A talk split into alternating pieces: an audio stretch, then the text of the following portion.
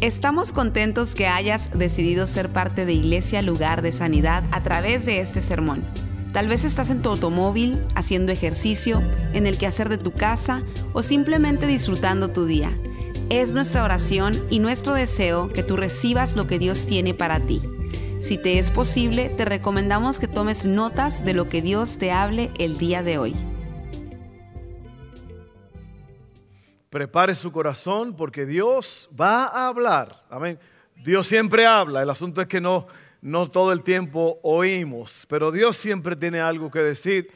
Y en esta tarde vamos a hablar de este, este tema, fundamento y estructura. Fundamento y estructura. Todo en la vida tiene que tener un fundamento. En este caso aquí, usted ve este piso de concreto. Debajo de ese piso hay varillas. Hay varillas de metal ensambladas, luego se le tira el, cemento encima. Y después de eso se puede construir paredes, se puede construir eh, más pisos hacia arriba, plantas. Y el edificio, eh, esto es el fundamento aquí abajo. Y las paredes, las, esas cosas que ustedes ven, esos aparatos ahí están tapados por sheetrock, son columnas, son vigas de metal que están allí columnas de metal, perdón, están tapadas, pero es la, son las que sostienen el edificio. Entonces hay una, hay una importancia en el fundamento. El fundamento tiene que ser sólido, pero la estructura tiene que estar bien eh, establecida, cimentada sobre lo sólido para que el edificio pueda permanecer firme, de pie. En todas las áreas de la vida es lo mismo. Usted necesita fundamento y necesita estructura. La madurez no viene con la edad, sino con la aceptación de responsabilidad. Amén. La madurez no viene con la edad, sino con la aceptación de responsabilidad. Responsabilidad quiere decir la habilidad para responder. La habilidad para responder. Crear problemas es inmadurez resolver problemas es madurez. ¿Cuántos son maduros?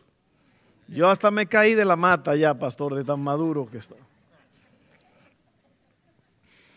Entonces, el, propósito de este mensaje es ayudarte a entender la importancia de construir sobre un fundamento sólido y los peligros de no tener un fundamento seguro. La palabra fundamento quiere decir principio o base de una cosa, razón principal o motivo con que se pretende afianzar, oiga bien, y asegurar una cosa. En ese fundamento, en ese fundamento, estamos hablando ya de un fundamento más eh, abstracto. Esto es fundamento sólido aquí porque usted puede tocarlo, se llama sólido. Abstracto es que usted no lo puede ver. Estamos hablando un poco ahora del fundamento abstracto, que no lo puede ver, pero que es real. Oiga bien, en ese fundamento vamos a construir que nuestra vida espiritual, nuestra vida personal, o sea, nuestra vida espiritual, porque usted tiene que tener solidez en su vida con Dios. Todos los días usted tiene que tener un encuentro con Dios. No solamente una vez al día. El apóstol Pablo dice en Efesios, orando en todo tiempo no nada más de vez en cuando, en todo tiempo. Usted tiene que fortalecer, solidificar su vida espiritual. Porque si no, usted se va a hacer un, enano espiritual, no va a tener solidez. Amén. Va a tener que eh, construir su vida personal. ¿Qué quiere decir su vida personal? El bienestar personal, el bienestar propio, la, la solidez en mi persona, eh, mejorías, yo tengo que buscar mejorías en mi vida, yo tengo que aprender, yo tengo que crecer, yo tengo que estudiar, yo tengo que, que arreglar cosas en mi vida que no están bien, yo tengo que tener un mejoramiento personal, para eso necesito un fundamento. Amén. ¿Qué voy a construir también sobre, sobre esto? Mi vida matrimonial. Un matrimonio sin fundamento se va a caer se va a caer el techo y se va a destruir todo, tu familia, tu matrimonio. ¿Qué quiere decir esto? Que tú tienes que tener un fundamento, una base. ¿Qué quiere decir esto? maridos amen a sus mujeres. Amén.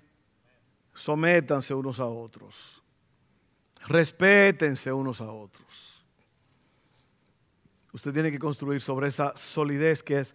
Y recuerde que todo lo que estamos hablando viene de aquí de la palabra de Dios. Este es el manual del fabricante. Aquí está la solidez. Amén. ¿Qué vamos a seguir construyendo allí? Nuestra familia. Una familia que tiene madurez, solidez, fundamento sólido, no se va a caer. Hoy en día las familias se están cayendo en pedazos. Los hijos, cada quien por su lado, no hay respeto, no hay obediencia, las cosas se hacen a lo loco y todo se desarma. Mire, le voy a hacer una historia. Esto pasó en, en mi país. Hubo una, un grupo de personas de negocios pidieron un permiso para construir un teatro. Pero el área donde se iba a construir ese, teatro, ese cine, era un área muy pantanosa, un área que necesitaba eh, solidez, necesitaba que eh, tenía que tener mucho, se requerían muchos permisos para poder construir ahí, porque había que hacer un, hormigón fuerte, o sea, las vigas de acero, eh, el, concreto, todo eso tenía que hacerse bien, porque eran tres pisos, creo, de, edificio. ¿Y qué pasó? A través de la corrupción que hay, que la gente eh, toma atajos, ¿Ve? Y la corrupción de los gobiernos y todo eso. ustedes no saben lo que es eso en nuestro país, ¿verdad? La corrupción de los gobiernos. ¿Qué pasó? Consiguieron los permisos, le pagaron a alguien y, e, e hicieron una, un fundamento barato.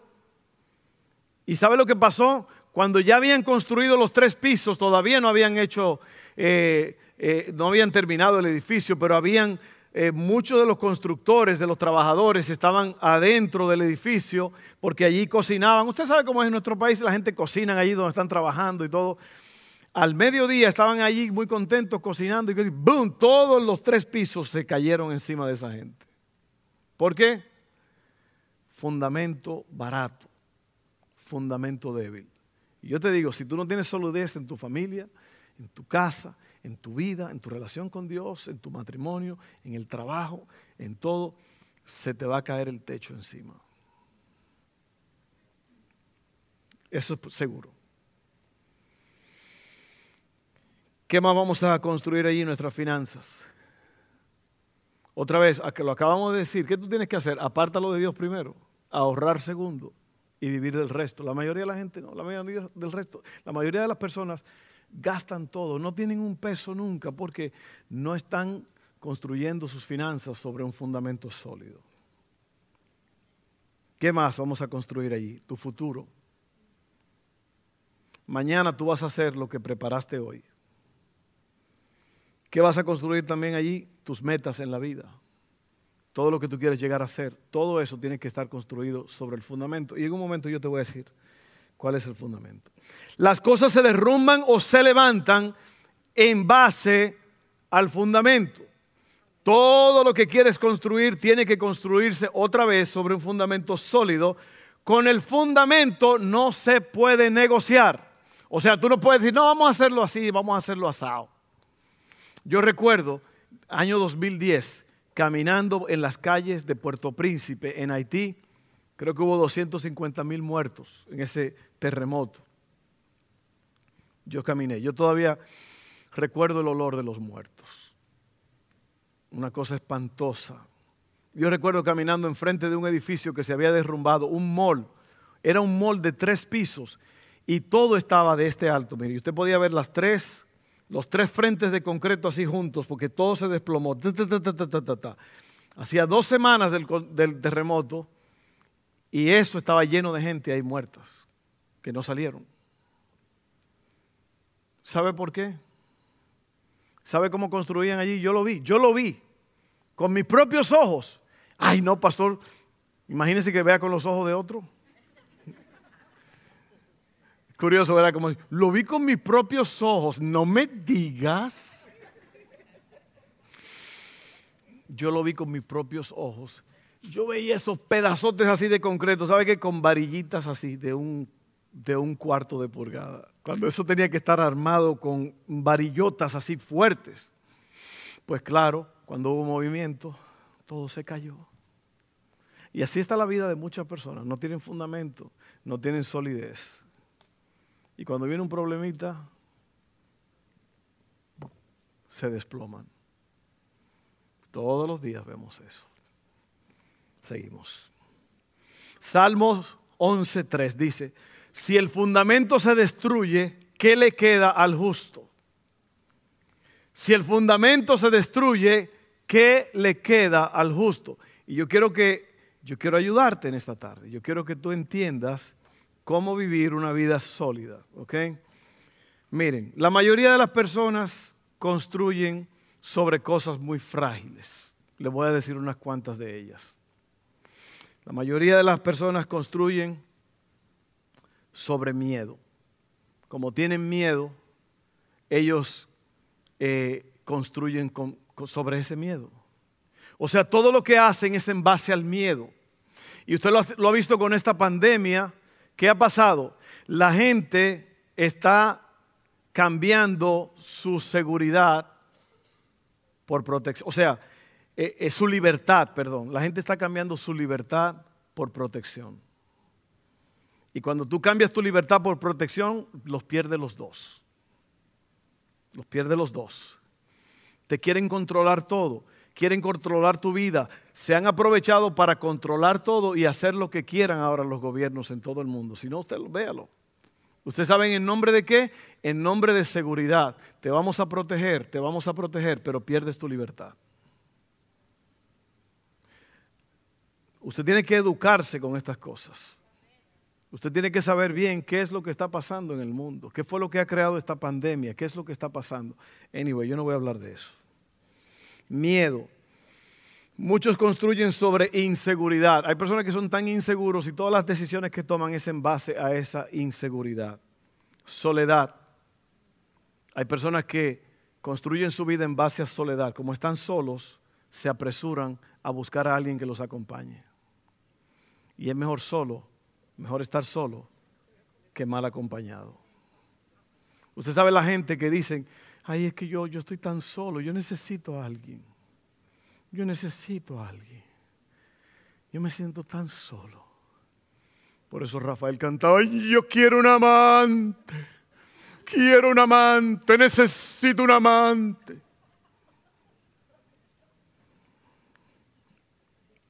Lo que usted necesita es a Dios. Compre un peluche o un gato. No tome decisiones en base a miedo, inseguridad, soledad, etc. Estas personas que construyen sobre el miedo, sobre la inseguridad y sobre la soledad, se pasan la vida reparando porque no preparan. Este mensaje te va a poner en jaque mate. Nosotros escribimos un librito hace poco que se llama El hombre que pudo haber sido. Y yo dije esto, ya lo voy a repetir, a lo mejor alguien no me ha oído. No me, ha oído. Si alguien no tiene ese libro, y se lo quiero regalar. Si usted no tiene este libro, levante la mano, yo quiero regalárselo. Se llama El hombre que pudo haber sido. Cómo vivir una vida sin lamentos. Ok, por ahí hay una mano. Bueno, ya saben al muchachos que me vayan a buscar un paquete de esos libros para ponerlo por aquí abajo, aquí en esta salida. Ese libro, yo vi que la mayoría de los hombres de esta iglesia no lo leyó o lo dejó a medias, lo cual es una vergüenza. Hermanita, levánteme la mano allá, hermana. Esa mujer que está allí, mire, lo leyó, lo consumió en una sentada, ¿sí o no, hermana? Mi mamá igual, mi mamá tiene 82 años y ella se sentó y lo leyó hasta el final. ¿Usted sabe por qué? Porque el libro en verdad es muy edificante. Pero ¿sabe lo que pasa con la mayoría de los hombres? No quieren tocar ese libro porque no están dispuestos a cambiar su vida todavía. Y el libro te pone en jaque mate. Eso no lo dije yo, lo dijo uno de mis hombres, le dio esos libros a varias personas y le dijo un señor de negocio, le dijo, ese libro no me gusta porque te pone en jaque mate. Usted sabe lo que es jaque mate, cuando usted está jugando ajedrez y usted está por perder, se van a comer su, su ficha de jaque mate. Y muchos hombres todavía no quieren dejar su vida no quieren dejar de de llevar una vida negativa y mala. Amén. Este mensaje hace lo mismo, te ponen jaque mate. Amén. ¿Seguimos o nos vamos?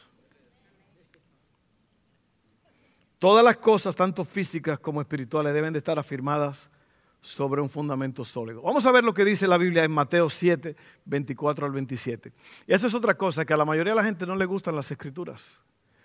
La gente no le gusta, se aburren. Cuando hay mucho que leer, se aburren. Usted lo ve que están mirando para los lados, mirando para abajo y todo. ¿Por qué? Porque no aman la Biblia, no aman la palabra de Dios. Y si usted es cristiano, usted tiene que amar, usted tiene que anhelar la Biblia. Usted tiene que anhelar oír la palabra de Dios. Usted tiene que anhelar leerla, vivirla, practicarla. ¿Por qué? Porque ese es el verdadero fundamento de la vida. Cristo dijo, ustedes escudriñen esa escritura porque ahí está la, la vida, la vida eterna. Palabras de vida. Dice así, oiga bien, oído, oído, porque mire, ese es el problema. Cristo dijo muchas veces, el que tiene oídos para oír, que oiga. ¿Sabe qué quiere decir eso? Que hay personas que tienen oídos pero no oyen. ¿Por qué? Porque lo ponen jaque mate. Yo no quiero oír eso. No me lo digas, no me lo repitas, que no lo quiero oír. Yo quiero seguir en mi cosa. ¿Sí o no? Toca el que está a tu lado y dile, te están hablando a ti, carnal. Te están hablando a ti, carnal. O carnal, así es mujer.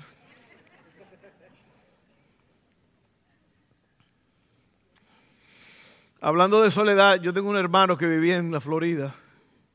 Vivía en una pequeña casa con varias personas. Y había uno que se emborrachaba todos los fines de semana. Y todos los fines de semana hacía esto. mi hermano me dice que él se tiraba al piso así, borracho, y le pegaba al piso así con las manos, con los puños. me siento solo, carnal. Me siento solo, carnal. Y así se pasaba todos los fines de semana. No se sienta solo.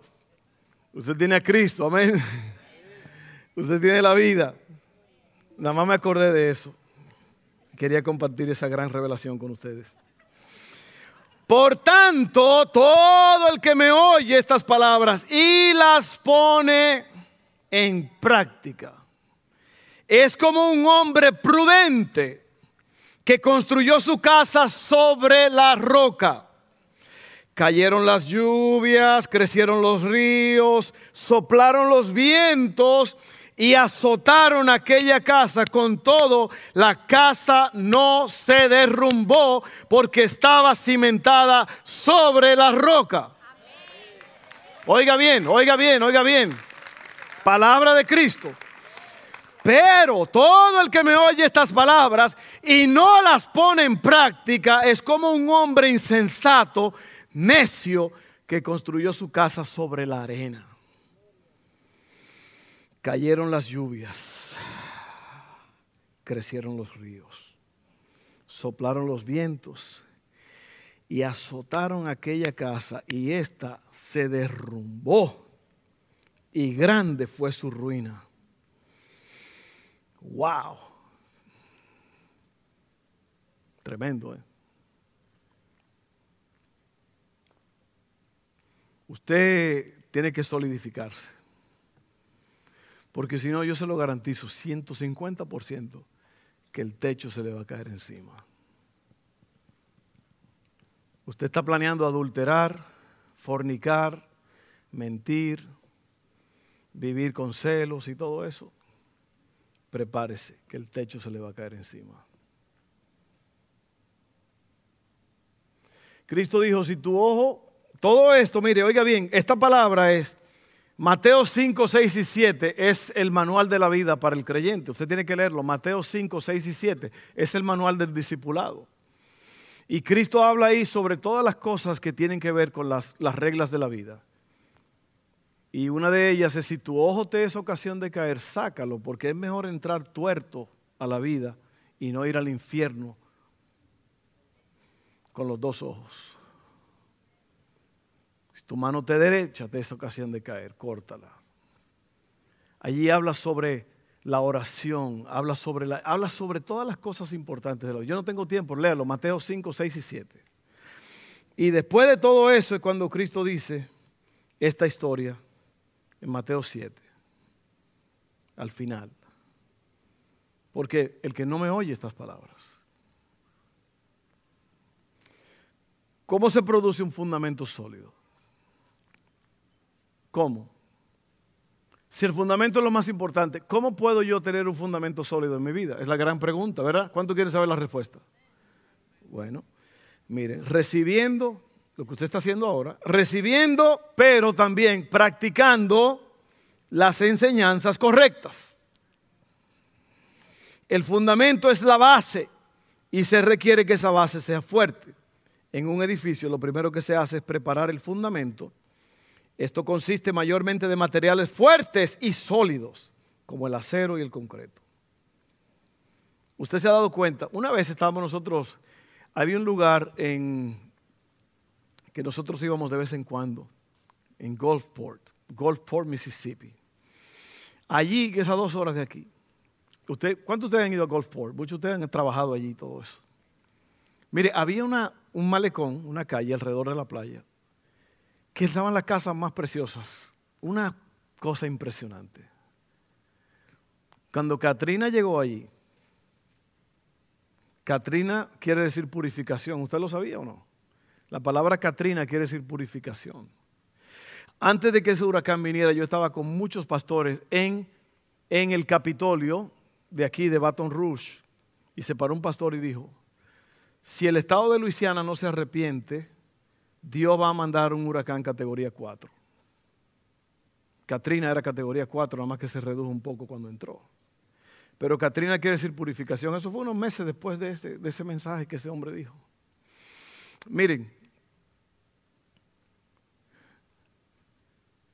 cuidado que Dios no le mande un Katrina a su vida. Porque en ese lugar donde estaban todas esas casas, ¿usted sabe qué era lo único que quedaba? El fundamento. El piso de concreto es lo único que quedaba. Y las chimeneas. Las chimeneas de ladrillos. Eso era lo único que se veía. El fundamento y las chimeneas. Todo el resto se fue a pique. ¿Por qué? Cristo lo dijo. Soplaron las lluvias pero soplaron los vientos, cayeron las lluvias, se levantó el agua y todo se fue. Ahora usted me dirá, pastor, pero si esa casa tenía un fundamento sólido, ¿por qué se cayeron? Porque la construcción de arriba no era buena. Por eso el mensaje se llama fundamento y estructura. Usted tiene que tener fundamento sólido, pero estructura sólida también. Y le voy a decir cómo se hace esto. Usted tiene que recibir y practicar las enseñanzas correctas. En la vida en general necesitamos establecer un fundamento basado en enseñanzas fundamentales que serán la preparación para construir. En la vida espiritual necesitamos conocer y practicar las doctrinas fundamentales para construir una vida victoriosa. ¿Qué es una doctrina? Una enseñanza. ¿Qué es una doctrina sana? Una enseñanza correcta, una enseñanza que tiene solidez, una enseñanza que viene de lo alto. Entonces usted tiene que conocer doctrina, palabra sólida. Usted tiene que leer la Biblia, tiene que estudiarla, tiene que pasar tiempo en ella. Usted tiene que pasar tiempo en oración, buscando que Dios le ayude, que Dios le revele su palabra. Si no lo hace, usted va a ser un enano espiritual o una enana. All right, ahora miren eso. Hay tres cosas importantes que son la base para el desarrollo de la vida espiritual. Estas tres cosas forman la estructura. ¿Ok? Esta es la estructura. Yo le voy a enseñar cuál es el fundamento. El fundamento es lo de abajo. Yo le voy a decir ahora cuál es la estructura. Número uno, conocimiento. Conocimiento. Esto involucra la fe, la cual viene por el oír de la palabra de Dios. La fe no es creer que Dios puede hacer algo sino aceptar lo que ya Él dijo que va a hacer. Eso es la fe. Amén. Esa es la fe. Cuando usted dice yo tengo fe, usted está aceptando algo que se dijo, como que se va a hacer. El conocimiento es revelación. ¿Qué quiere decir la palabra revelación? Algo que es descubierto, destapado. Mm, con, la, con la operación de mi esposa, muchos de ustedes han estado mandando eh, comida a la casa y viene bien tapadita. Y uno se acerca así a ver qué. Porque está, está tapado. No hay revelación ahí. Y cuando usted hace así, que usted levanta ese papel de aluminio y se ven esas piezas de pollo, ese arrocito, esas tortillitas, eso es revelación. Revelación es algo que se destapa. Cuando tú lees la palabra de Dios, Dios te, el Dios se destapa ante ti, te muestra quién Él es. Amén. Y eso es algo que no se cambia por nada. El que ha conocido a Dios jamás se vuelve atrás. El que lo ha conocido verdaderamente, verdaderamente, no vuelve atrás. Amén. Entonces, el conocimiento es revelación, iluminación. ¿Qué es iluminación? Esto que usted está viendo aquí. Si no hubiera iluminación, uno se estuviera tropezando, pero la iluminación te hace ver todo. Amén. Dios prende la luz en tu vida. Y comprensión. ¿Qué quiere decir comprender? Entender. Conocer el mecanismo de las cosas. Efesios 1, 15 al 21, y les prometo que ya estamos terminando. Dice, desde que me enteré de su profunda fe en el Señor, Jesús y del amor que tienen por el pueblo de Dios en todas partes, no he dejado de dar gracias a Dios por ustedes. Lo recuerdo constantemente en mis oraciones y le pido a Dios, el glorioso Padre de nuestro Señor Jesucristo, que les dé sabiduría espiritual y percepción para que para que crezcan en el conocimiento de Dios. ¿Lo está viendo? Oiga bien, oiga bien, oiga bien, tiene que ver esto porque es el problema de la mayoría de los cristianos, que no, son como tontos, hay, despiértate. Había un anuncio de un aftershave, ¿sabes? Un aftershave, una de esas colonias que son colonias para después de afeitarse. Había una, un anuncio de una colonia cuando yo era pequeño que el, piloto se iba durmiendo en el avión y pa, pa, gracias, decía, me hacía falta. Y nunca se me olvida eso. Porque la mayoría de los cristianos están dormidos. En esta nación, 3% de los cristianos están metidos con Dios en verdad. 3%. 3%. Y es por eso. Entonces lo que Pablo está haciendo aquí es, digo, cuando yo me di cuenta que ustedes tenían hambre por las cosas de Dios, ¿qué hago ahora? Mira, no he dejado de dar gracias a Dios por ustedes. Los recuerdo constantemente en mis oraciones y le pido a Dios, el glorioso Padre de nuestro Señor Jesucristo, que les dé sabiduría espiritual y percepción para que crezcan en el conocimiento de Dios.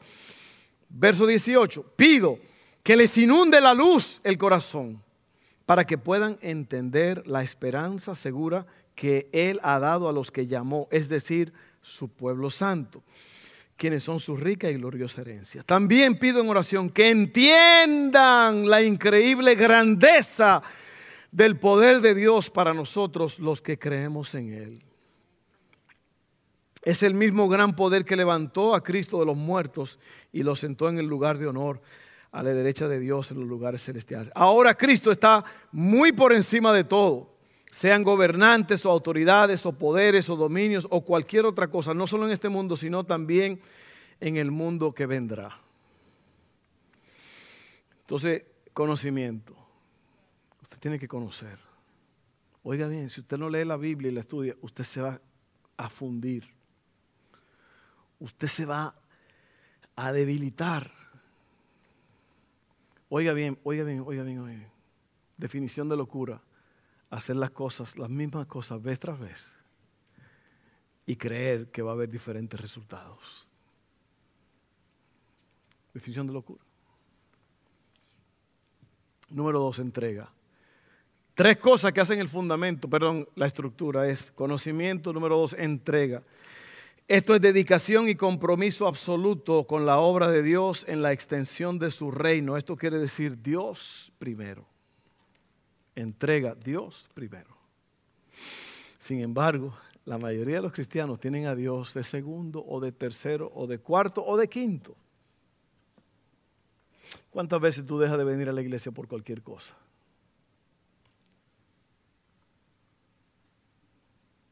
Los países comunistas la gente se esconde en lugares, en sótanos, en lugares escondidos, sabiendo que si los encuentran los matan o los meten en la cárcel, pero ahí están ahí, están allí reunidos.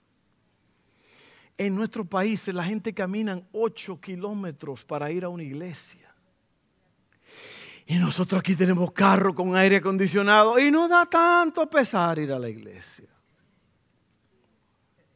No hay entrega. Yo no tengo ganas hoy. Es que me llamaron de México. Me llamaron de México y pues me quedé hablando. Es que me llegó gente, pastor, me llegó gente. Pues dígale que se queden en la casa o tráigalos a la iglesia. Pero una de las cosas que yo admiro de mi madre es que esa mujer nunca, nunca, nunca, de que yo tenga conciencia, nunca dejó de ir un domingo a la iglesia. Nunca, a menos que fuera que alguien se había muerto o algo muy, muy extremo. Sin embargo, la mayoría de los cristianos en esta, este, iglesia, en, este país, son muy perezosos.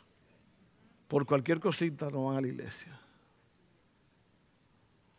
¿Usted cree que eso es poner a Dios primero? ¿Usted cree que... Dice Dios en Malaquías, léalo, en Malaquías dice Dios, si el gobernador les pide a ustedes que le dé algo, dele un animal tuerto o mocho o cojo o lo que sea a ver si se lo va a aceptar. ¿Y usted cree que Dios va a aceptar la falsedad, la poca fe, la falta de entrega? ¿Usted cree que Dios va a aceptar eso? Por eso es que hay muchas personas que se encuentran de golpe con la tragedia porque juegan con Dios. Ahora sí están callados. Así los quiero callados. Y para que piensen lo que estoy diciendo. Porque los cristianos en este país tienen a Dios como un juego, como algo secundario. Dice la Biblia, no dejen de ir a la iglesia como muchos tienen por costumbre. Especialmente en estos días que son malos. A lo mejor ya ni vuelva a la iglesia después de esto. A lo mejor me saquen de aquí. Busquen otro pastor. No, no, no, yo sé que ustedes están oyendo. Yo sé que ustedes son gente que, que quieren esto. Entrega. Primera de Corintios 3, 10 al 17. ¿Cuántos quieren oír esto? Palabra de Dios, tiene que amarlo, usted tiene que estar saboreando ahora mismo. Oiga bien, palabra de Dios. 1 Corintios 3, 10 al 17.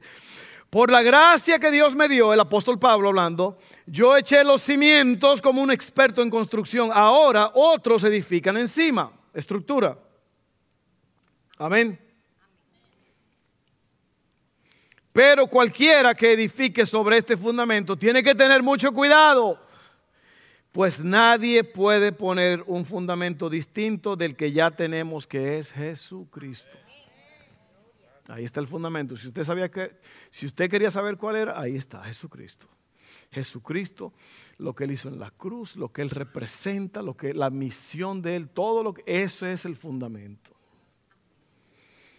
El que edifique sobre este fundamento podrá usar una variedad de materiales, oro, plata, joya, madera, heno o paja. Como dicen los guatemaltecos, es pura paja, oh. es pura paja. Oh.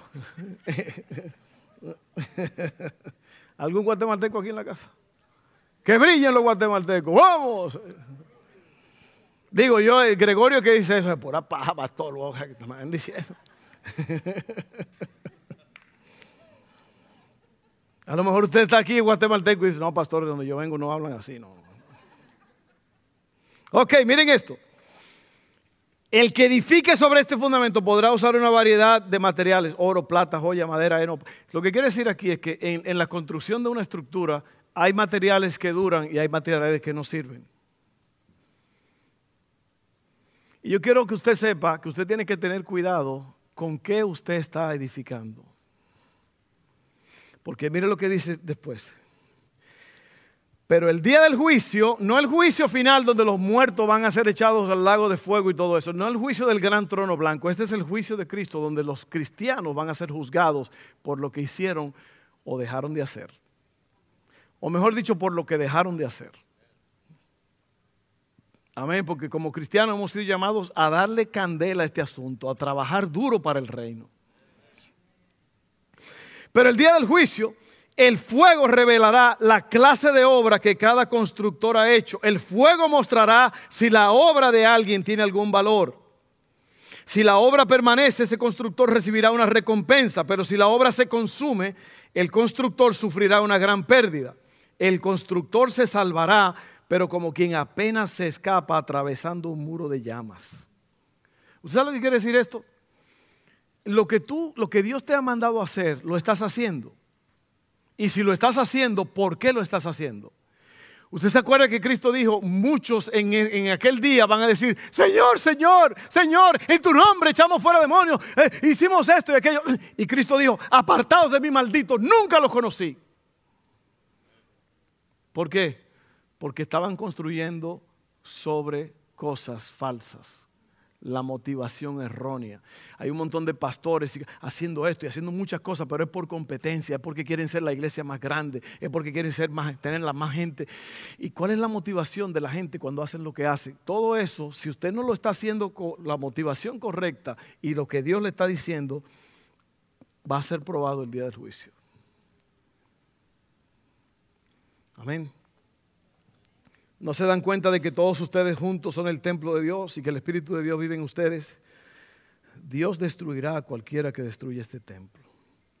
Pues el templo de Dios es santo y ustedes son ese templo. Número tres, disciplina. Conocimiento, entrega y disciplina. Los beneficios se obtienen cuando se paga el precio. ¿Sí o no? Filipenses 3, 12 al 14 dije, no quiero decir que ya haya logrado estas cosas ni que ya haya alcanzado la perfección, pero sigo adelante a fin de hacer mía esa perfección para la cual Cristo Jesús primeramente me hizo suyo. No, amados hermanos, no lo he logrado. Pero me concentro solo en esto.